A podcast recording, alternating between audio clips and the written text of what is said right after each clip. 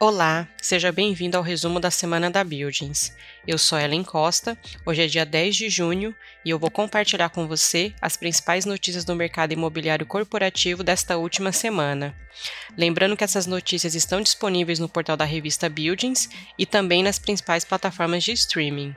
E se você estiver assistindo pelo YouTube, pode conferir o link das notícias no box de descrição do vídeo. Então vamos para a nossa primeira notícia que foi publicada no Estadão. Em disputa por fundo imobiliário, Sim vence Rio Bravo. A 13ª Vara Civil do Tribunal de Justiça de São Paulo deu ganho de causa em primeira instância a Sim, novo nome da Cirela Commercial Properties. A situação diz respeito à disputa que vem sendo travada há quase três anos com a Rio Bravo, administradora do fundo de investimento imobiliário Gran Plaza Shopping. O fundo é o detentor do shopping localizado em Santo André, em São Paulo, um dos maiores do Brasil, e tem assim como principal cotista, com 61,4% de participação. A briga começou depois que a Receita Federal multou o fundo em 158,9 milhões de reais em 2019. O fisco entendeu que o veículo deveria pagar impostos como uma empresa e não aproveitar a isenção de cobrança sobre rendimentos e ganhos de capital conferida à FIIs. A multa se deu com base no artigo 2 da Lei 9779-de 99, segundo o qual um fundo imobiliário está sujeito à tributação aplicável à pessoa jurídica, caso tenha como sócio um cotista com mais de 25% de participação. Até aí o assunto era com a Receita Federal. O problema dentro do próprio fundo teve início no fim de 2020, quando a Rio Bravo abriu uma consulta formal com a proposta de separar o fundo em dois. Um pedaço ficaria com a SIM e as multas, e o outro pedaço com os demais 19 mil cotistas. Na votação, porém, a administradora desconsiderou o voto contrário da SIM sob a alegação de conflito de interesse. A Rio Bravo afirmou em comunicado ao mercado que o fundo vai recorrer para reverter a decisão judicial e defender o que considera os reais interesses do fundo e dos cotistas minoritários. A administradora reiterou que vê um conflito flagrante da SIM na votação, conforme parecer técnico elaborado por escritório de advocacia que contratou.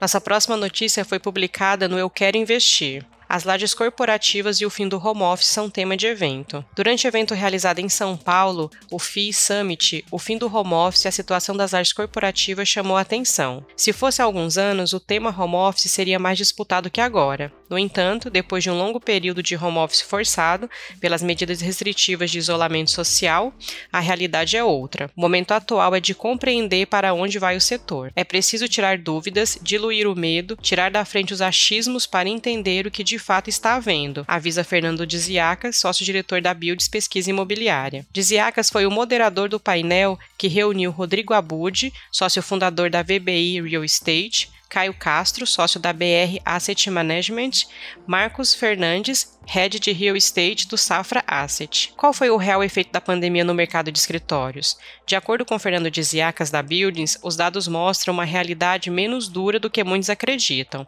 Abre aspas. Ao compararmos o segundo trimestre de 2020, quando a pandemia começou, com o terceiro trimestre de 2021, momento de maior calmaria, o mercado de escritórios corporativos na cidade de São Paulo perdeu 580 mil metros quadrados que estavam ocupados. Parece muito, mas estamos falando de um mercado de 11,5 milhões de metros quadrados. O impacto foi, portanto, de 5%. Fecha aspas.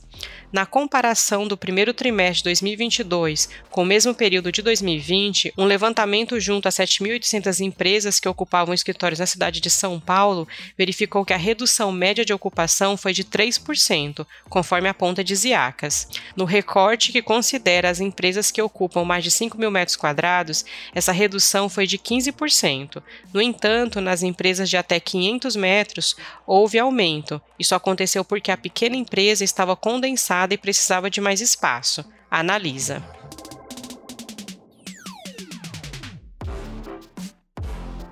Nossa próxima notícia foi publicada na revista Veja. Pátria vai comprar gestora de fundos imobiliários. O Pátria Investimentos está prestes a fechar negócio e anunciar a aquisição de uma grande gestora de fundos imobiliários brasileira, segundo informaram algumas fontes.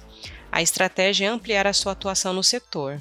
Dos quase 24 bilhões de dólares que administra na América Latina, hoje apenas cerca de 2 bilhões de dólares estão em fundos imobiliários, e a empresa já reportava em seus balanços a estratégia de ampliar esse tipo de negócio.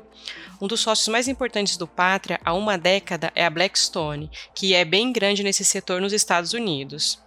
De qualquer forma, a Blackstone tem reduzido sua participação no Pátria nos últimos tempos e, em março, detinha apenas 4,4% das ações ordinárias e 12% das preferenciais.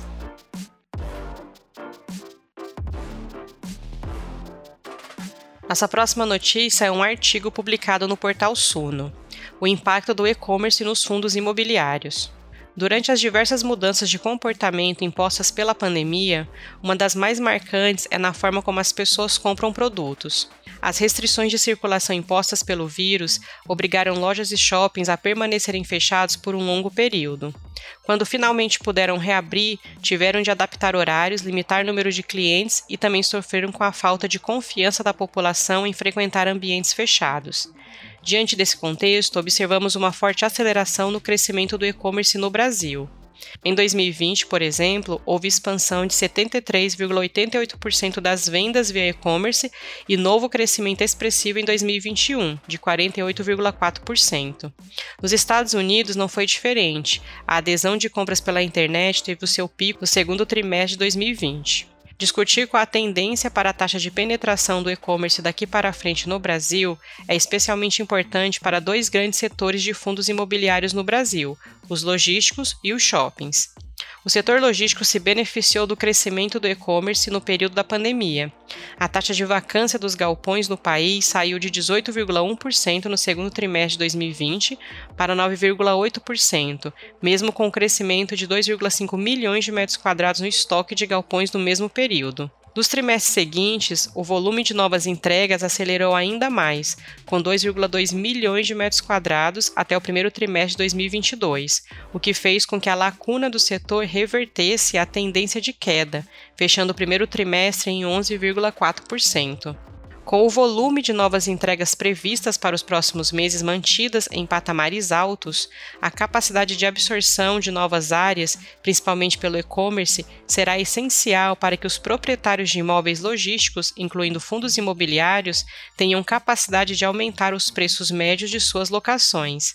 Entre o primeiro trimestre de 2019 e o primeiro trimestre de 2022, o preço médio pedido nas locações de galpões no país saiu de 19,20 centavos o metro quadrado para 20,80 centavos, uma alta de apenas 8% em um período em que o IPCA subiu mais de 22%. Ou seja, os preços de locação dos galpões logísticos, na média, não acompanharam a inflação nesse período de expansão, principalmente pela aceleração das novas entregas. Os shoppings, por sua vez, começam a dar sinais de recuperação efetiva. Em 2021, o faturamento total dos shoppings, de acordo com a Associação Brasileira de Shopping Centers, em 2021, o faturamento total dos shoppings, de acordo com a Associação Brasileira de Shopping Centers foi de 159,2 bilhões de reais, 23,6% acima do ano anterior e ainda 17% a menos do volume registrado em 2019. Para 2022, a projeção da Abrace é otimista. O setor espera crescimento de 13,8%, mesmo ficando ainda abaixo do patamar de 2019 e ainda sem considerar o efeito da inflação nesse período. Com a abertura da economia, é difícil imaginar que a taxa de penetração do e-commerce no país continue crescendo de forma acelerada. No entanto, a infraestrutura criada pelas principais empresas do setor, como galpões localizados muito próximos dos grandes centros, permitindo que os prazos prazos de entrega sejam cada vez menores, pode continuar impulsionando o setor nos próximos períodos. Um crescimento mais robusto da economia nos próximos anos será essencial para a recuperação do consumo, seja online ou presencial, mas é necessário acompanhar como a dinâmica do e-commerce afetará a renda distribuída pelos fundos imobiliários. Nossa próxima notícia foi publicada na CNN Brasil. IGPM volta a ficar abaixo do IPCA e gera debate sobre indexador do aluguel. O IGPM voltou a ficar abaixo do IPCA no acumulado de 12 meses, após quatro anos acima do indicador oficial da inflação no país. Conhecido como a inflação do aluguel, o índice da Fundação Getúlio Vargas atualmente acumula alta de 10,72% em 12 meses, contra 12,13% do IPCA, índice de preço ao consumidor amplo, na comparação. A alta do IGPM, que chegou a passar de 30% em 2021, fez com que alguns especialistas recomendassem aos inquilinos uma negociação para trocar o indexador e reajustar o aluguel. Essa alta ocorre desde maio de 2018, quando o índice ultrapassou o IPCA e teve uma aceleração mais forte com a pandemia, em 2020 e 2021. O IGPM é muito citado em contratos de aluguel, mas dado que se distanciou muito do IPCA nos últimos meses, principalmente no ano passado, muitos inquilinos ficaram impossibilitados de pagar os reajustes orientados por ele. Lembra André Braz, economista do FGV Ibre. No entanto, a volta do IGPM a patamares mais próximos aos registrados antes da pandemia pode fazer com que os inquilinos considerem negociar uma mudança no contrato de aluguel, tendo em vista a atual porcentagem dos indicadores. E antes de finalizar, te convido para conferir os artigos e outras notícias e conteúdos disponíveis no portal da revista Buildings e também no nosso canal no YouTube. Nesta semana, publicamos uma matéria exclusiva com o engenheiro da Daikin Brasil, a fim de entender como o mercado passou a olhar e oferecer soluções melhores e mais seguras de ar-condicionado dentro das empresas com o advento da crise sanitária. Para ler a matéria As Transformações dos Escritórios e o Ar que Você Respira no Trabalho, acesse o portal da revista Buildings. Então por hoje é só, espero que você tenha gostado desse resumo. Eu sou Ellen Costa, vou me despedindo por aqui.